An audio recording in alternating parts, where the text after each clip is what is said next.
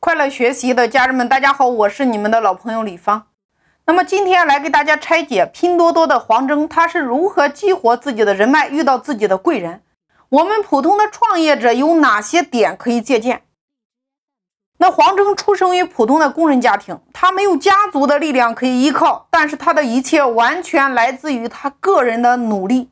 而成功的关键在于三个字，叫做弱关系。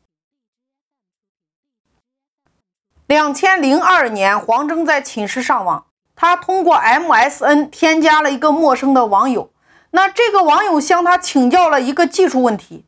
那黄峥学的是计算机，他平时喜欢在网上发一些文章，而这个网友恰巧看到了。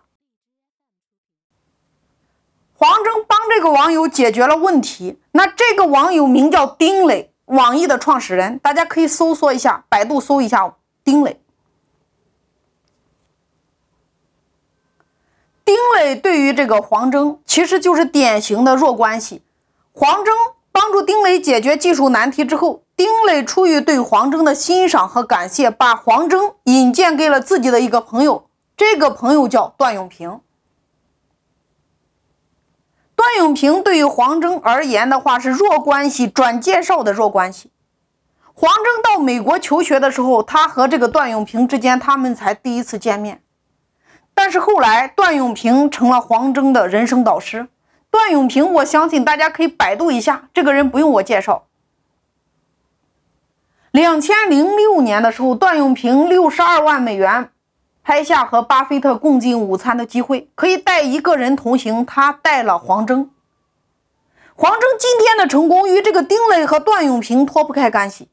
你看，这个时候原来的弱关系已经转换为了超强的一个强关系。但是这种关系的起源，其其实就是最初的一个 MSN 上的一个好友申请，相当于今天的微信。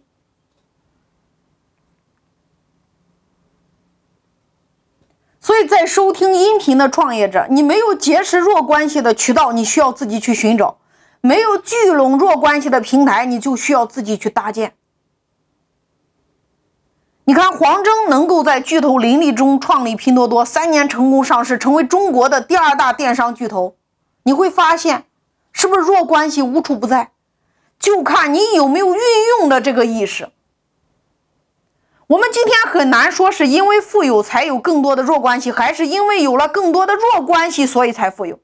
但是，你每天只和自己的亲戚、朋友、同学打交道的话，你接触新的信息和各行各业优秀的人的概率，一定远远的小于那些经常和陌生人打交道的人。因为弱关系理论的本质不是人脉，而是信息的传递。所以，如果你有实力，那你用实力说话。就比如说黄峥对于丁磊之间，那如果你没有实力，那你需要让对方知道你未来会变强，你要展现你的意愿和努力，把你的标签贴出去。你还可以透过展现你的靠谱的责任心呀，比如说守承诺呀、热爱学习啊等等等等，你去获得对方的信任和欣赏。所以今天，我们每一个人，你需要重新审视你的人脉，你需要给你认识的所有的人贴一个标签，同时。你需要把你自己，把你的标签卖给所有你认识的人，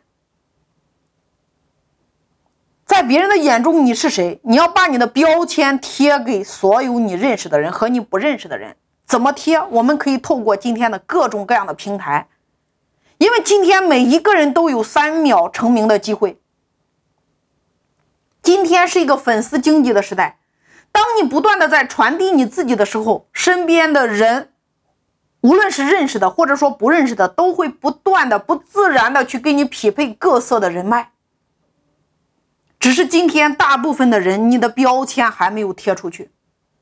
当你拥有了一个明确的标签，接着你需要问问你自己：你是透过直播、短视频、音频还是图文？你是选择喜马平台、抖音平台、美团平台、快手平台、头条平台，还是微信平台来传递给全世界？因为宇宙间最强的声音就是“行动”两个字儿。